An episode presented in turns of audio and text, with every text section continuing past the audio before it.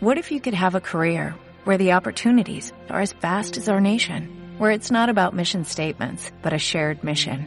At U.S. Customs and Border Protection, we go beyond to protect more than borders, from ship to shore, air to ground, cities to local communities. CBP agents and officers are keeping people safe.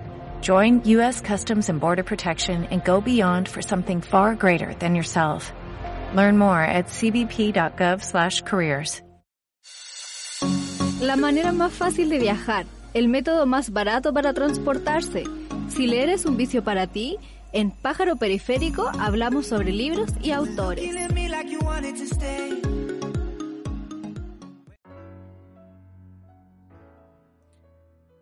Hola, hola, ¿cómo se encuentran? Bienvenidos a un nuevo episodio de este podcast llamado Pájaro Periférico, donde conversamos con autores, autoras e ilustradores.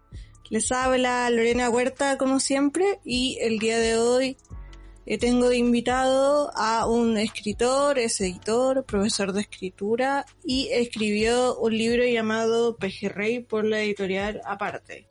Estoy con Gabriel Zanetti. ¿Cómo estás? Hola, muy bien. Gracias por la invitación. Nada, a ti por venir a este espacio virtual.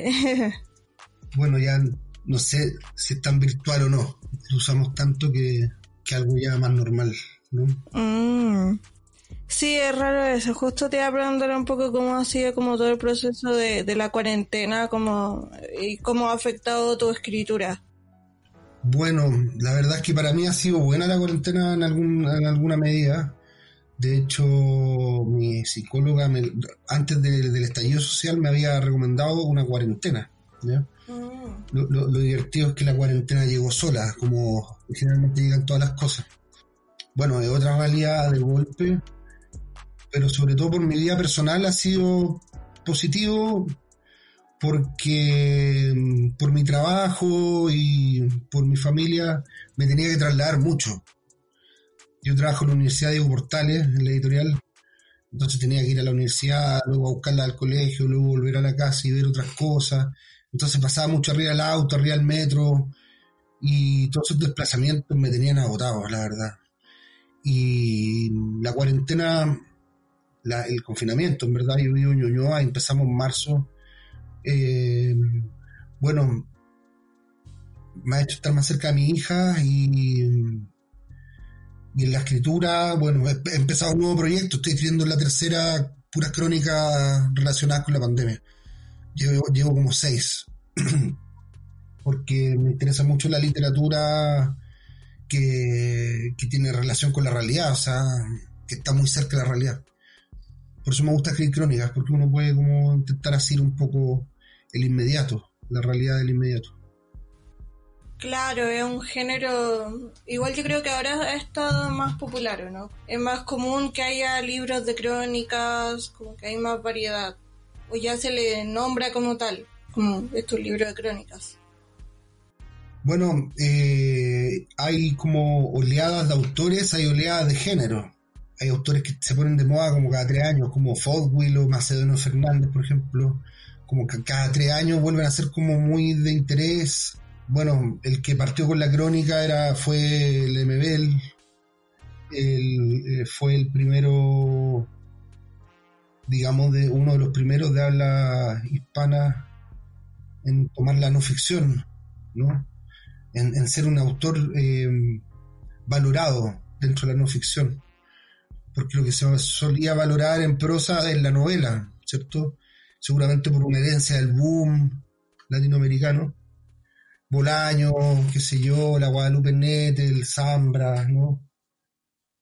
Pero ha habido, de hecho, hubo un año que, todos los autores que eran como los autores de Bogotá 39, ¿cachai? Publicaban sus novelas que conocido por algunas novelas, eh, comenzaron a publicar no ficción, ¿cachai? De hecho, Formas de Volver a Casa habla un poco de, de Zambra, habla un poco de cómo negar las historias, ¿cachai? De negar las formas y la ficción también. El cuerpo en el que nací, de la Guadalupe Nettel. Entonces, yo creo que más que moda o que la crónica esté, digamos, como, como ahora como más visibilizada, me parece que el, género, eh, como que la sociedad pide, pide al género, ¿no? Eso, eso me pasa mucho, como que la sociedad pide al género. Como Operación Masacre de Rolfo Walsh, que supone que el primer libro no ficción en un tiempo muy complicado en Argentina. O como cuando Truman Capote escribe a Sangre Fría, tampoco fue porque se le ocurrió cambiar a la crónica, sino porque el hecho pedía realidad. El hecho pedía no ficción. Eso me parece un poco que los tiempos piden no ficción. Qué interesante, ¿no? Sí, y los autores que mencionas también son súper como especiales, son, bueno, todo eso, como de esto, lista de Bogotá 39, que son como los mejores autores latinos menores de 39, ¿no? Claro. Sí, bueno, también como de atreverse a experimentar con géneros. Zambra siempre ha hecho un poco eso de, de que juega un poco con la ficción o no ficción, como si lo que estamos leyendo es verdad, no es verdad. Claro. Bueno, eh, eso es lo que tiene la novela, un poco como. Y, esa novela de Zambra me gusta mucho, porque trabaja con la estructura. La estructura también comunica. Eh, la novela es un aparato, se supone, más sofisticado, como esa novela es un poco más sofisticada, ¿no? Donde se niega la forma, eh, se niega también los relatos, la, la, estructura también está comunicando, ¿no? Como el camino también de Bolaño de los detectives salvajes, el, el Bolaño de la novela larga, el Bolaño de la estructura el, el Bolaño de la novela corta es un Bolaño distinto, más como Faulkner, que se apega más al narrador eh, personaje, a crear una voz. Eso me gusta de, la novela Zambra, que, propone un juego con la estructura. Mm. Sí, ¿no? Y ese libro que tú mencionas, Formas de Volver a Casa, es muy bueno. A mí también me, me gusta mucho. Coincidimos. Bueno, te voy a preguntar también cómo, a raíz de esto mismo, cómo comenzó tu interés de la escritura, por la escritura. De muy, de muy pequeño, la verdad. En verdad, por, en verdad por la lectura. Siempre lo cuento. Eh, eh, mi abuelo Héctor, a quien está dedicado al pejerrey a todo esto, me llevaba al teatro de la Plaza Ñuñoa, de la Universidad Católica, a ver teatro con la condición de que a la salida me compraba el libro de la obra y yo tenía que leer el libro y tenía que hablarle de las diferencias. Ese fue como mi primer trabajo como de crítico, digamos, que, implementó mi abuelo en mí, que fue como una especie de entrenador, ¿no? Entonces vi Edipo Rey y leí Edipo Rey, vi Oliver Twist y leí Oliver Twist, eh, vi, qué sé yo, había obras que eran más contemporáneas que no estaban en el libro pero no sé, pues Julio Verne, eh, mito griego, eh, teatro español, hasta Richard Kipling, ¿cachai? Libros como juveniles de Kipling que en, verdad no son tan juveniles. Y ahí empezó mi interés, porque en verdad empezó un goce, ¿no? De ir al teatro, ir a comprar un libro, después ir a comerse un sándwich y volver a la casa, ¿cachai? Era una experiencia muy gozosa.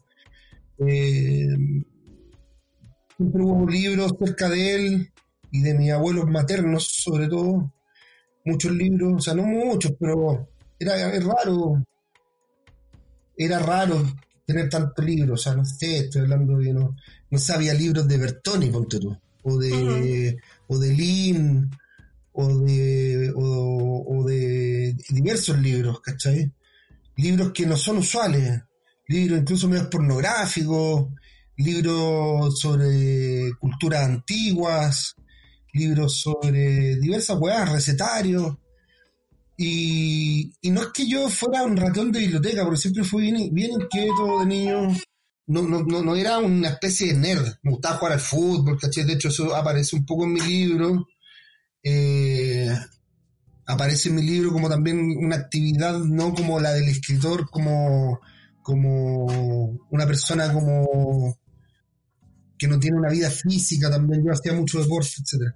Pero siempre estuve leyendo y consultando eh, Y el interés por escribir me pasó con, con, con Enrique Lin. Enrique Lin fue el autor que me hizo escribir. Eh, recuerdo, tenía como 21, 21 años, 20 años. Me fui al Valle del Elqui eh, de vacaciones y eché algunos libros de los que había en la pieza de mi abuelo, que eran libros que eran más de él, que eran libros de poesía. Y eché, me acuerdo, Lin, Jorge Teller, eh, Juan Guzmán Cruchaga, cosas así. Y, la antología esta del Fondo de Cultura Económica de Lin me voló la cabeza. Eh, bueno, además estaba en Cochihuá, en la casa de unos amigos, en un momento muy especial, ¿cachai? Como muy, de, de la juventud, de la primera juventud eh, y al leer a Lin dije, yo quiero escribir. Me sorprendió tanto su poesía que quise escribir y, me puse a imitarlo.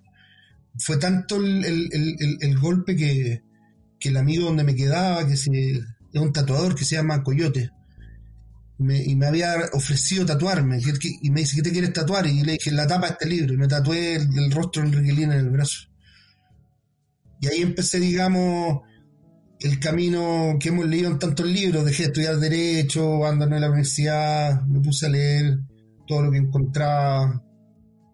Em, y así, pues, así fue. ¿Y qué libro, qué libro de Enrique Lin era? Era eh, la antología del Fondo de Cultura Económica. Mm, entonces eso como que produjo un cambio en ti en, en como esta ganas de querer escribir. Sí, o sea, que era, es una pasada por más o menos toda su obra.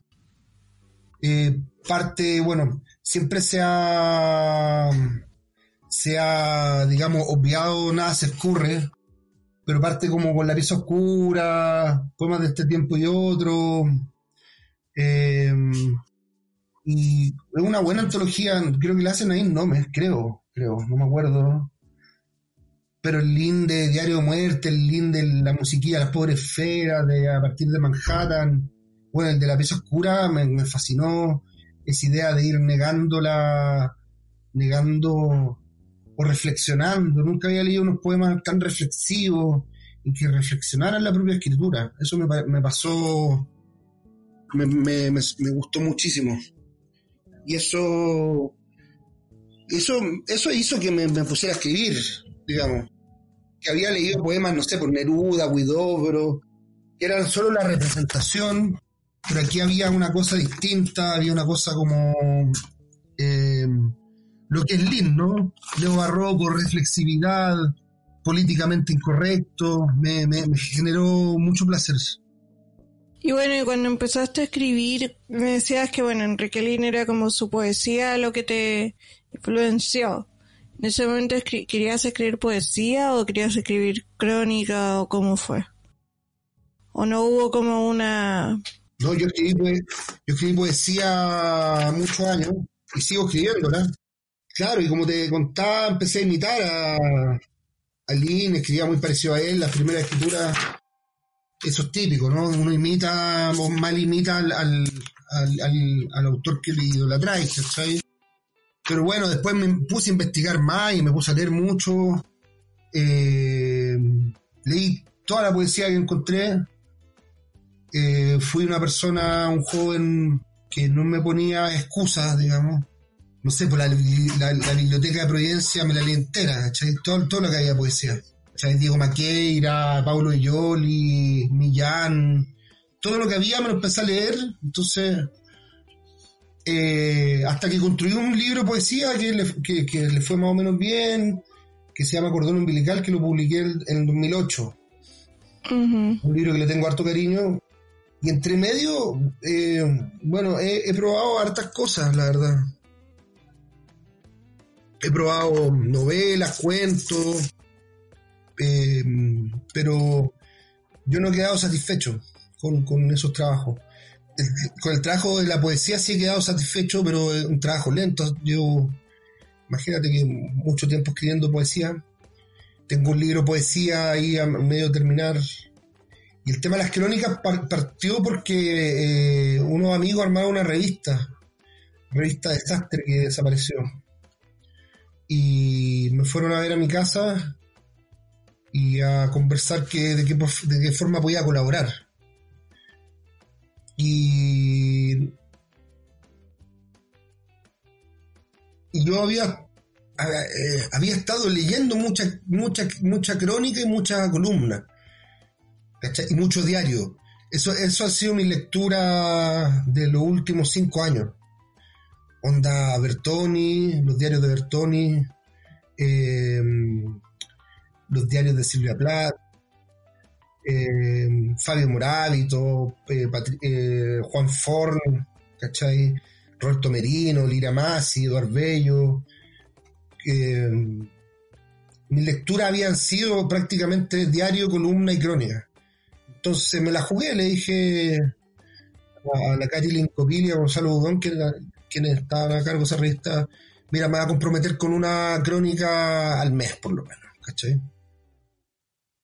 Ya, pero en serio, sí, en serio. Y por lo general cumplo yo con esas cosas y, y así empecé como a, atreverme, eh, a atreverme en el, en el género y, a consolidar, digamos, una forma, un, estilo. No, interesante lo de la crónica y lo de los diarios, todos esos libros que mencionaste. Te iba a preguntar, bueno, sobre tu libro Pejerrey. Eh, que es un libro justamente de crónicas, como mencionaba, igual algunas se publicaron. Eh, y tú mencionabas también mucho el, fútbol en un momento, se habla mucho de fútbol. Hay una crónica que va como dirigida a la gente que no le gusta el fútbol. Y, y, yo como que lo leí y sentí que era como para mí porque últimamente no me gusta mucho el fútbol.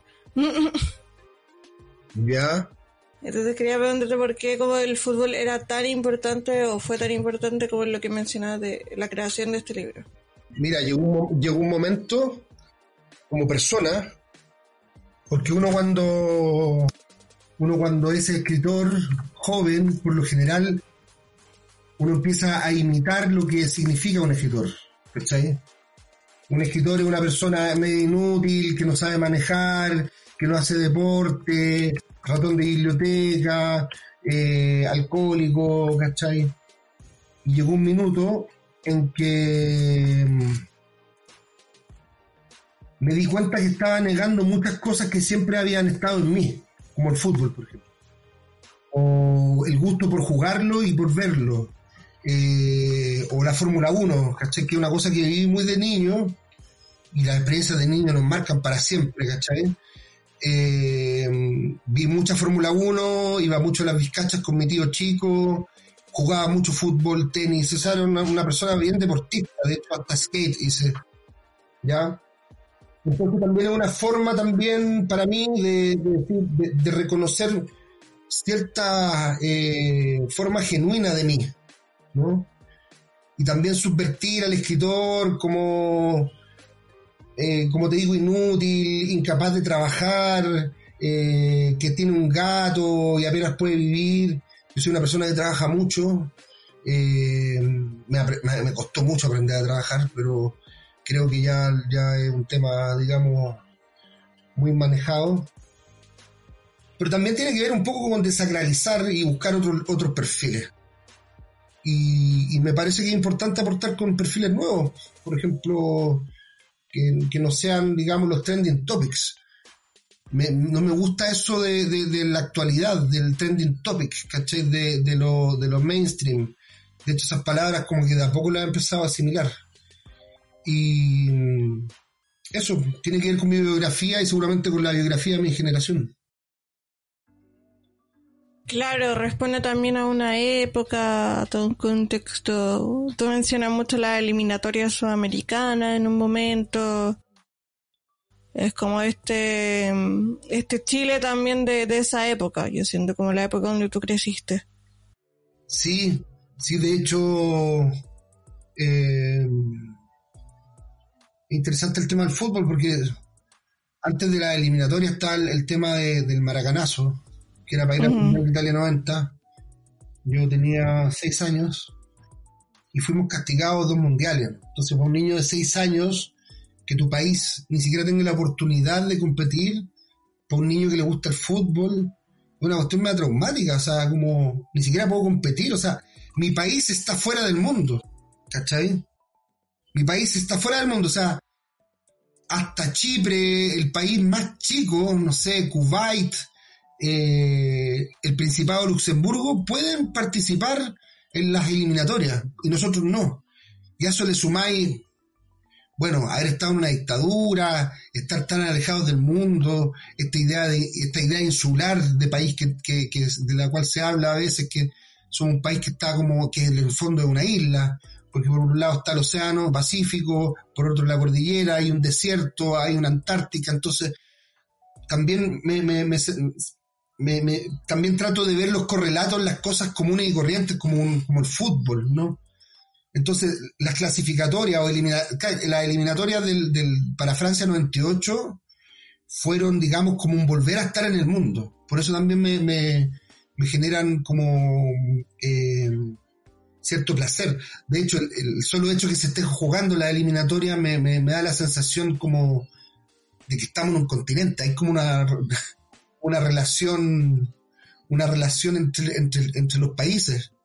Es de las pocas cosas que, que se relaciona, que hace una relación entre los países latinoamericanos, entre los países sudamericanos, digamos, de forma constante, es el deporte. Entonces también es interesante sentirse un territorio. Los europeos se sienten muy europeos, por ejemplo. Viajan constantemente a otros países cercanos. Nosotros todavía estamos muy cerrados. Se ha, abierto, ¿ah? Se ha abierto, pero, pero, todavía seguimos cerrados al territorio, a la, a la nación, ¿no? Sí, es muy cierto eso, como de ser parte de, un algo, de una comunidad, un continente. Y aparte que el, fútbol es verdad que muchas veces también sirve como factor de, unión para un país. Por algo como que se ocupa mucho también a veces se, se intenta robar en discursos políticos o asociar. Es como eso. Sí, pues siempre los estados han tratado de agarrar en, en Argentina, en Chile pasado por el Mundial de 78 eh, para el Colo Colo 73, siempre se ha tratado de aprovechar. Bueno, y otro deporte que tú mencionas, eh, que es como importante en tu relato, es eh, la pesca, eh, y que también se asocia al nombre de tu libro, que es Pejerrey. Que también yo creo que se menciona el vínculo familiar, a tu abuelo, que mencionas varias veces en tu libro y es a quien está dedicado. Y, como que menciona mucho unas características especiales del pejerrey. que, te hizo como destacarlo en, tu relato. Bueno, lo que pasa es que cuando uno se pone a pescar, eh, más o menos uno va a lugares más o menos accesibles, que no sean tan lejos, ¿ya? Entonces como que el tres horas y media para donde manejes hay pejerreyes, si tú vives en Santiago, ¿cachai? o la pesca de mar. Pero la pesca de río son pejerreyes. Entonces el pejerrey es como el pez de río de la zona central de Chile, que también es un tema para mí importante, la zona central de Chile. Entonces, como en el sur también se relaciona al salmón o a las truchas, ¿cachai? Sobre todo, hay todo un tema con la industria de, del, del salmón. En el, en, el, en el sur está el salmón bueno, en la zona central está el pejerrey y, y me puse a pescar, eh, yo creo que llevo unos seis años pescando más o menos, y empecé a ver que la gente iba al pejerrey, así como eh, una costumbre, ¿no? Y en muchos poblados, es muy de secano costero, muy de, muy de campo, o sea, hay pejerrey hasta en los en los esteros. Entonces me, llamó la atención que, se pescara el pejerrey eh, tanto en la zona central, digamos, eh, Rapel, La Boca, ¿no? Entonces ese pez de alguna forma eh, es el pez que hay para pescar, digamos, accesible. Entonces era también como una muestra del lugar, la zona. Claro, y también me empecé a dar cuenta que para mucha gente era una costumbre ir a pescar el pejerrey, ir con los hijos, ¿cachai? Eh, hablar del pejerrey. No, el pejerrey yo antes, hace 10 años me han contado, uh, aquí salía montones, está muy mal el ecosistema, está muy contaminado, o los ríos ya no traen agua, eh, se come pejerrey, se vende pejerrey. Entonces, hay, hay, digamos, como también una cultura asociada a este pez. Eh, encontré algún sustrato Pablo de Roca, lo menciona más de una vez, incluso en la zona más eh, centro-sur, en el Maule. Eh, Enrique Lin también habla del pejerrey. Entonces empecé a encontrar también sustratos literarios, que eso me sorprendió mucho. De hecho, una portada de, las últimas noticias decía vuelve el pejerrey al Mapocho. Entonces dije, bueno, inconscientemente o, no, no, nos hemos dado cuenta de que es importante el pejerrey para, nosotros como, chilenos. Entonces, así como es una costumbre, mira, es una costumbre. Ir al lago Rapel, comprar los gusanos, es una costumbre. Pero una costumbre que yo me di cuenta que no estaba eh, escrita que no estaba, que, es como inconsciente, ¿no? No está em, como documentada. esa es la palabra. Como, como si está documentada la pesca del salmón, ese mito, esa idea. De hecho, hay libros en Estados Unidos sobre pesca de salmón, el típico el de Richard Brautigan, La pesca de la trucha en América. Y ahí vi como terreno libre y terreno para investigar. Ahí vi el terreno del pejerrey.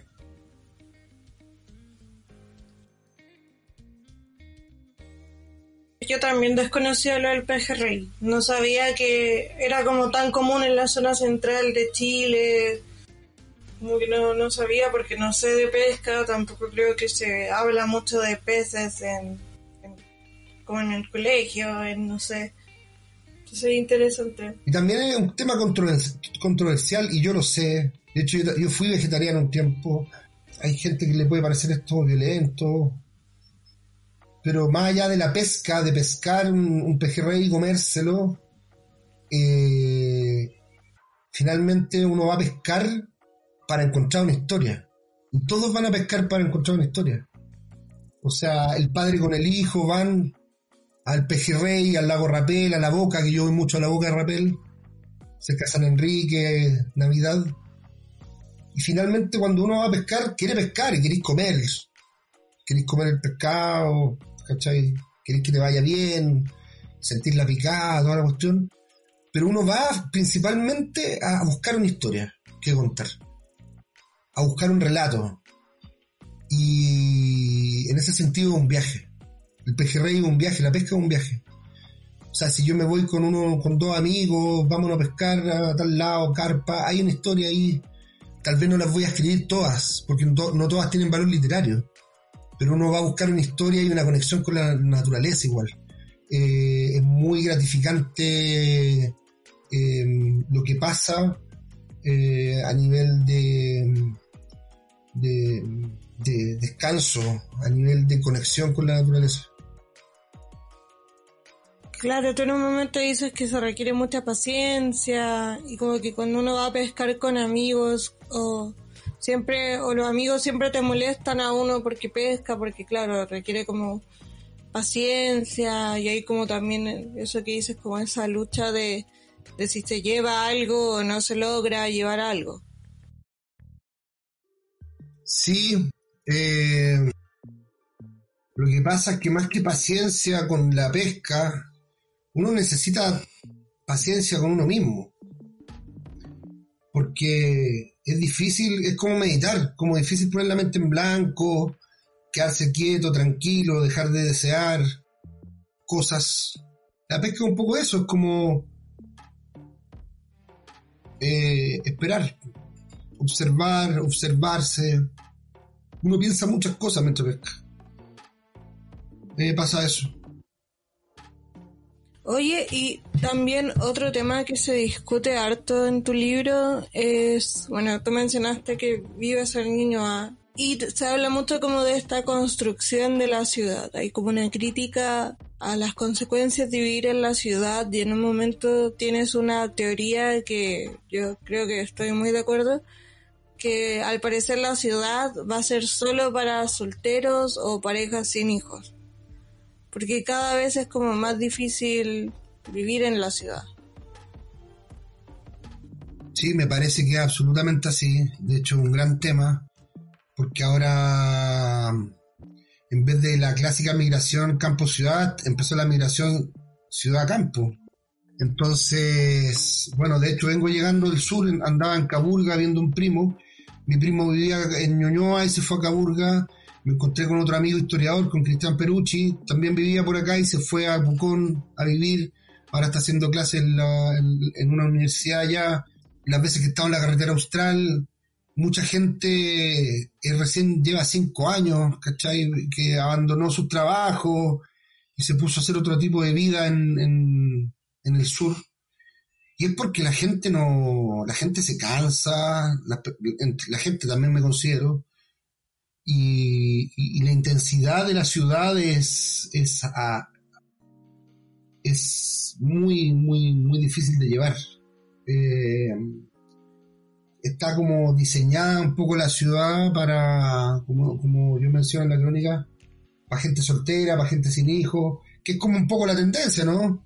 parejas con gatos, parejas con perros, parejas con bicicletas, ciclovías, lo que no me parece nada mal, pero eh, es bueno conversar esto a nivel sociedad porque los que tenemos hijos tenemos que tener auto para llevarlos al colegio, eh, es súper complicado. Eh, los espacios son cada vez más reducidos. Sí, creo que que se va perfilando hacia ese, hacia ese lugar, sobre todo el centro, ¿no? Sí, es verdad, pero también es como un poco irónico considerando también de que está tan caro vivir en la ciudad, ese también es otro tema, como que es muy caro. Sí, pues está muy caro, eh, todo es caro en Chile. Lo que pasa que, bueno, quienes hemos tenido la oportunidad de vivir fuera de Chile, yo viví en España un tiempo, Tú llegas a España y te das cuenta que el supermercado es más barato en España que en Chile. Dices, pero ¿cómo? Si estoy en Europa. ¿Qué es más barato los, tallarines? ¿Qué es más barato el queso? ¿Qué es más barato la mayoría de las cosas? El yogur. Y que no solamente es más barato el costo de vida, sino que ganas más dinero. Y sí, eh, bueno, eso ya son temas macroeconómicos, se supone, ¿no? O microeconómicos, no sé. Claro. No sé a, qué, a qué costo mantenemos cierta estabilidad económica que, al parecer es solo la inflación, lo único que importa. Somos de los pocos países que no tienen gran inflación comparado con Argentina, Paraguay. Pero bueno, no sé, el costo y el estrés que genera también mantener un sistema que claramente es nocivo para la salud, me parece que no es el camino. Igual es difícil dejar la ciudad, eh, dejar los trabajos, pero bueno, no sé, es un fenómeno que está ocurriendo. Sí, o sea, creo que con la pandemia también se, se empezó a ver que la ciudad al final no era era como más que nada una fuente de trabajo para las personas y por eso había mucha gente que venía a Santiago. Pero ahora que está como la oportunidad de teletrabajar, quizás eh, se van a empezar a, llenar más las regiones. O sea, por ejemplo, donde estuve el, fin de semana, no llegaba el internet. Entonces decía, puta, aquí no podría trabajar, tendría que hacer otra cosa. Pero me parece que más allá del teletrabajo, también, bueno, yo tengo la suerte de vivir en casa, tener patio, tener áreas verdes cerca, plazas, parques, pero la pandemia ha sido muy dura para la gente que vive en departamentos, ha sido muy dura para los europeos. Lo que pasa es que en Europa no existen casas así como, como las casas de Ñuñoa o las casas de la Florida. Son todos departamentos, todos cemento. Hay un homenaje al hombre, porque las ciudades son un homenaje al hombre. Los árboles son un, homenaje al, a la, naturaleza. Tú vas a una plaza europea y es casi 100% cemento con algún árbol, con alguna sombra. Son hermosas, sin duda, con escultura. Entonces, eso también yo lo critico un poco, como ¿Queremos ser europeos o queremos ser latinoamericanos? ¿Qué queremos ser? Definámonos. ¿Queremos tener un centro como el de Europa o, ir destruyendo todas las casas como ocurre acá en Ñuñoa y hacer departamentos? Yo no sé qué clase de persona o qué clase de nueva generación va a ser capaz de asumir ese estilo de vida tan citadino como europeo o neoyorquino, donde son edificios y calles, edificios y calles. A, mí me, a mí me, da un poco de asfixia Bueno, y va quedando siempre la, provincia, donde todavía no, no, llega esta idea. Pero los jóvenes mm. están también con los jóvenes, yo no lo critico, simplemente lo observo ya están con la idea de cómo simplificar la vida, pedir delivery, ir a la lavandería, irse en cleta a la pega, que son ideas como súper avanzadas, eh, tener pocas cosas, el sentido del espacio, ¿cachai? No tener auto. Entonces todavía como que hay una cuestión como, hay como una fuerza que nos quiere llevar hacia, hacia esa idea. Pero lo encuentro súper loco porque no sé, es cosa mirar la cordillera, un poco la, naturaleza que tiene este país. Yo, yo cuidaría un poco más ese paisaje que, buscar como una, la construcción de una ciudad.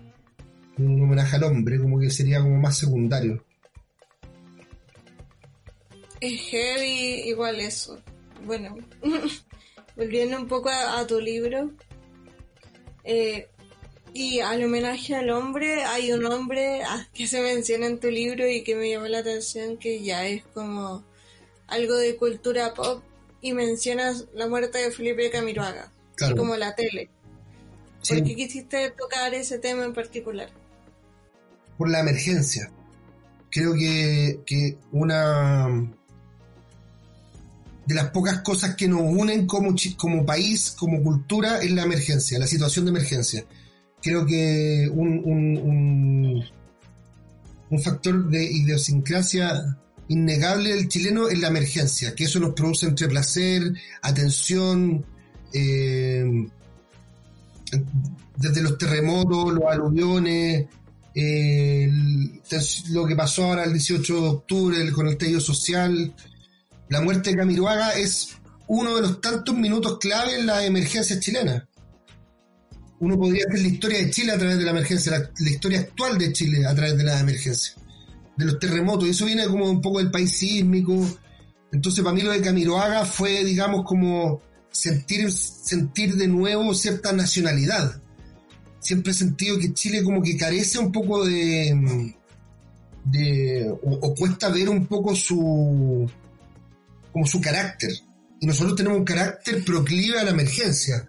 Entre que aunque no lo reconozcamos, nos gusta y nos movemos en, la emergencia. llegó el 18 de octubre, la gente ya sabe, hay gente que tiene agua juntada, junta agua todos los años, pensando que va a quedarla embarrada. Entonces, si no es un estallido social, es, es un aluvión, un terremoto. Y la muerte de Camiroaga me, me parece que fue uno de los. esa tragedia, porque una tragedia, ninguna cercanía especial con Camiroaga de mi parte. Eh, me parecía un tipo un tipo genuino, como, como hay muy pocos. Eso me parecía, sin conocerlo. Bueno, empecé a analizar este, este, este factor de la emergencia, de la catástrofe, del accidente como, como algo que nos une como país o que, algo que, que nos que genera, digamos, como pocas veces, el tema de los mineros, como pocas veces estos accidentes generan eh, como que estemos de acuerdo, ¿cachai? O que, pensemos lo mismo. Me parece que cuando una sociedad piensa lo mismo es un rasgo de, de idiosincrasia. Y bueno, hablo de la emergencia en otro, y de las catástrofes, y la radio a pila, y las velas, hablo de eso en otras crónicas también. Y ese es un factor también que, estuve buscando de, idiosincrasia. Como en el pejerrey mismo, también como la idiosincrasia, ir a pescar, ¿cachai? De eso, especie como, más que de melancolía, de hábitos, hábitos que están como eh, presentes pero no están documentados. Y la emergencia a través de Camiroaga es uno de ellos. Y bueno, luego vino el COVID, como te digo, se podría hacer una historia contemporánea de, de, Chile a través de la emergencia. ¿cachai? Golpe de Estado, crisis económica de los 80, cólera, eh, Condor Roja, ¿cachai? La tragedia y la emergencia como el accidente como un factor de característico nacional. Mm. Sí, es verdad, Chile tiene de todo. Y no, y cuando mencionaste lo de, en una de tus crónicas, lo de la radio a pila, me reí mucho porque al tiro me acordé de, mi papá. Mi papá como que para el terremoto sacó una radio a pilas. Claro. Y, y la aplaudió mucho después porque claro, era como, oye, la radio a pila funcionó perfecto, como en el momento de crisis. Sí, pues, es así. Chile es una radio a pilas. Ah. Tenía, porque se la regalé a mi cuñada que está en el sur. Se la cambié en verdad por una, por una linterna, pero es un elemento de emergencia por otro. Lo que pasa es que me compré una radio pila muy rica, pero la venden acá cerca de mi casa, entonces me puedo comprar otra. Claro. allá en, el sur es más difícil pillarla donde están ellos. Pero siempre creo, me parece que todos tenemos un tarrito por ahí guardado, ¿cachai? o, unos puchos escondidos, unas velas. Siempre está esa idea de alguna manera de que, que va a colapsar todo en algún minuto, que puede colapsar. Una platita guardada, ¿cachai? Pensaba en qué salvar en caso de emergencia, como que es lo más importante. Sí, pues. Eh, no sé, en mi caso, mi hija, salvar las vías. Pero claro, también, no sé, comprar más gas, ¿cachai? Si te pagan algo, en vez de gastarlo en alguna tontería, guardarlo, comprar, no sé, abarrotes, no sé. Mm. Bueno, también, y, se empieza esa cuestión que, que don Francisco la descubrió, que el chileno esa cuestión a la solidaridad o yo que vivo en casa pasa mucha gente pidiendo ahora, porque volvimos como un poco a ser Chile. Habíamos dejado de ser Chile y volvimos a ser Chile con el COVID y con el estallido social. ¿Cachai? Vivimos como en, un no Chile mucho tiempo. En un estado como de aparente estabilidad. ¿Cachai? Pero no solo yo, mucha gente se enfermó mucho. Eh, mucha gente tiene que tomar ansiolítico igual para poder vivir. Eh, es difícil, es difícil. No, sí, y está comprobado que con el coronavirus como que se retrocedieron 10 años de como económico. Sí, porque igual si todo se mide en, el PIB nos vamos a ir a un, a un acantilado. Sí. Mm, y no, y que justo más encima es como 10 años atrás sería como el año del terremoto. Claro, claro. Sí, pero bueno retroceder a veces. A veces sí. retroceder para para poder ver algunas cosas. Bueno, escribir un poco eso, también retroceder a veces. Gabriel, una última cosa.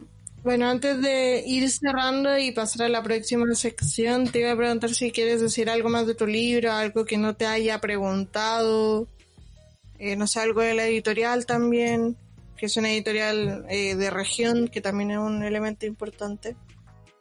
Eh, no, mira, agregar solamente, bueno, que el libro está publicado por Editorial Aparte, que es una editorial de Arica, eh, el editor es Rolando Martínez Trabuco, él armó el libro, él me pidió las crónicas, yo no, hice mucho, bueno, las escribí todas, pero él armó el libro, eh, bueno, el trabajo de la editorial aparte me parece notable, porque en, Arica ni siquiera hay librería con eso te digo todo. Entonces su labor eh, eh, ha, sido muy, muy profesional. Y para mí ha sido muy importante porque encuentro que, que es un muy buen editor. Eh, y he trabajado muy bien con él, no he tenido ninguna clase de, de problema, sino por el contrario, mucha amistad. Y el catálogo aparte está muy bueno. Ahora se vienen nuevos libros de la reedición de Cumbia Ácida de Rodrigo Rojas Terán, que es un autor de Arica justamente, eh, algunos autores de, de Perú como Jessica Sequeiro, bueno, un libro nuevo de David Busto que se llama Circuito Integrado. Es una editorial que está publicando harto. Eh, ha publicado libros muy buenos como Aniversario de Matías Rivas, que es un, un libro clave de los últimos años. Eh, republicó un libro clave también de Víctor López, pero más hablar de mi libro desde... Si es que me pregunten, no creo, no. Intento no... No, no ser tan narcisista. Sí, está bien. Bueno, pasemos a la próxima sección entonces. Mira, yo a los invitados les hago una sección que se llama Pregunta Rayo. Y es que les doy dos opciones y tienen que escoger cuál de esas opciones prefieren. Entonces la idea es que tú me respondas rápido y bueno, puedes justificar después si quieres o en el momento como por qué una o no la otra, pero la idea es que sea todo rápido. Ya, me, espérame un poquito, para que... Sí, prepárate. Ah. Ya, sí, voy a tomar agüita.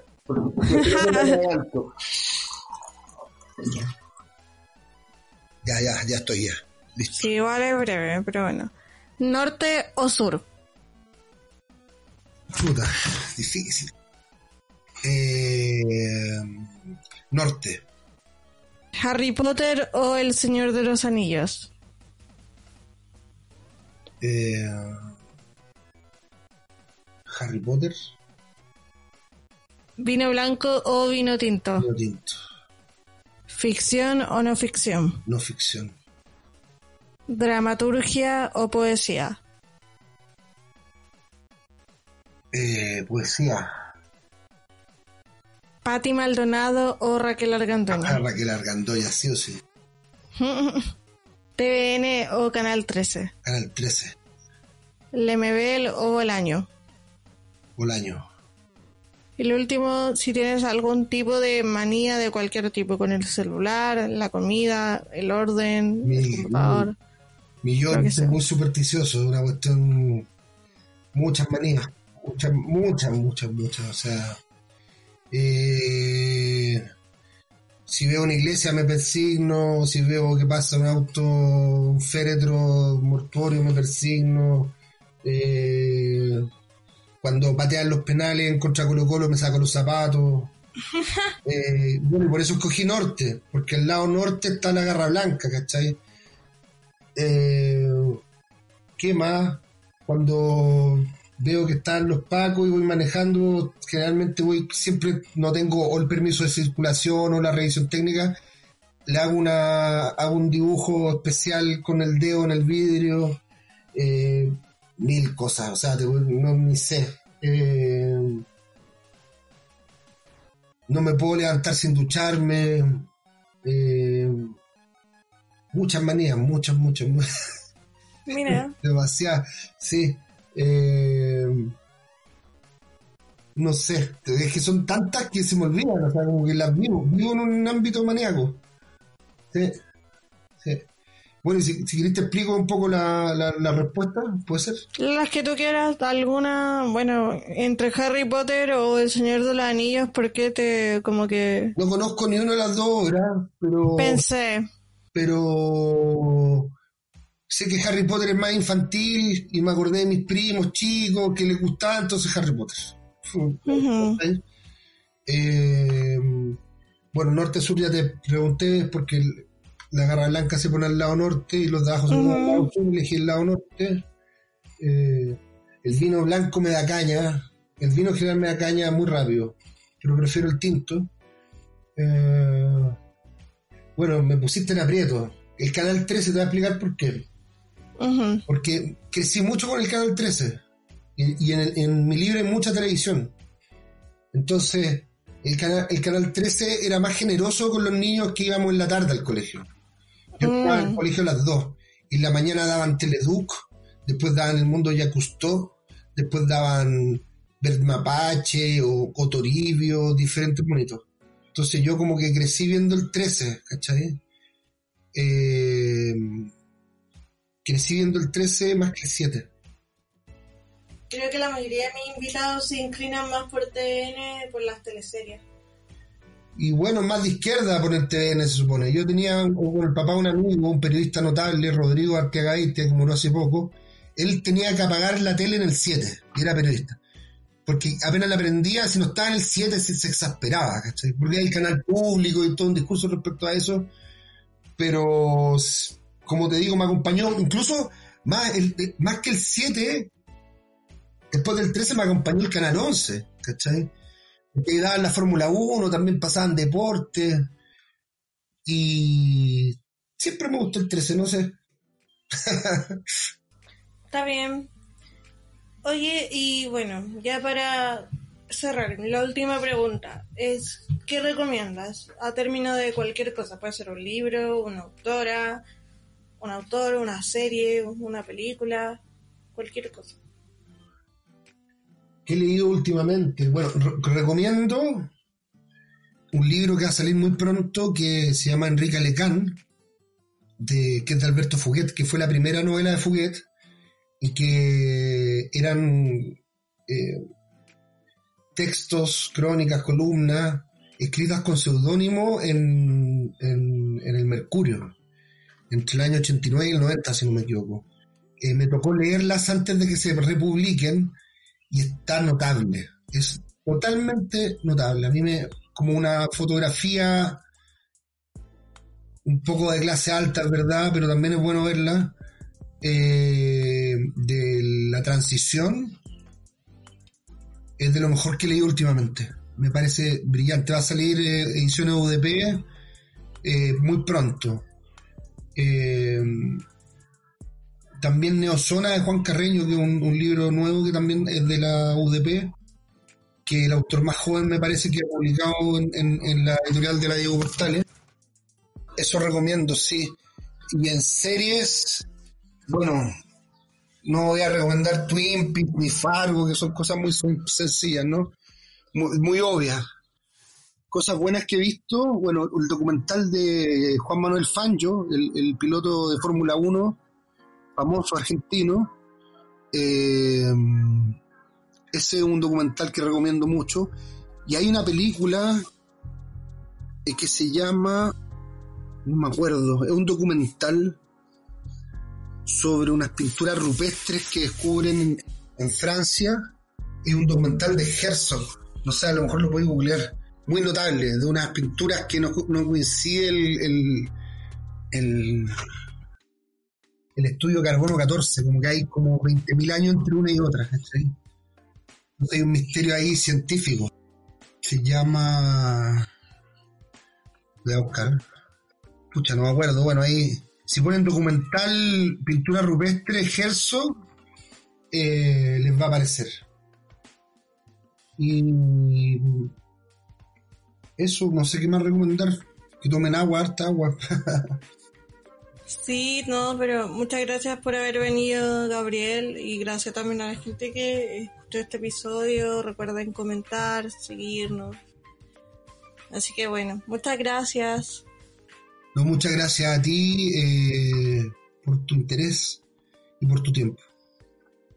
Chau, chau. Chao. La manera más fácil de viajar, el método más barato para transportarse. Si leer es un vicio para ti, en Pájaro Periférico hablamos sobre libros y autores.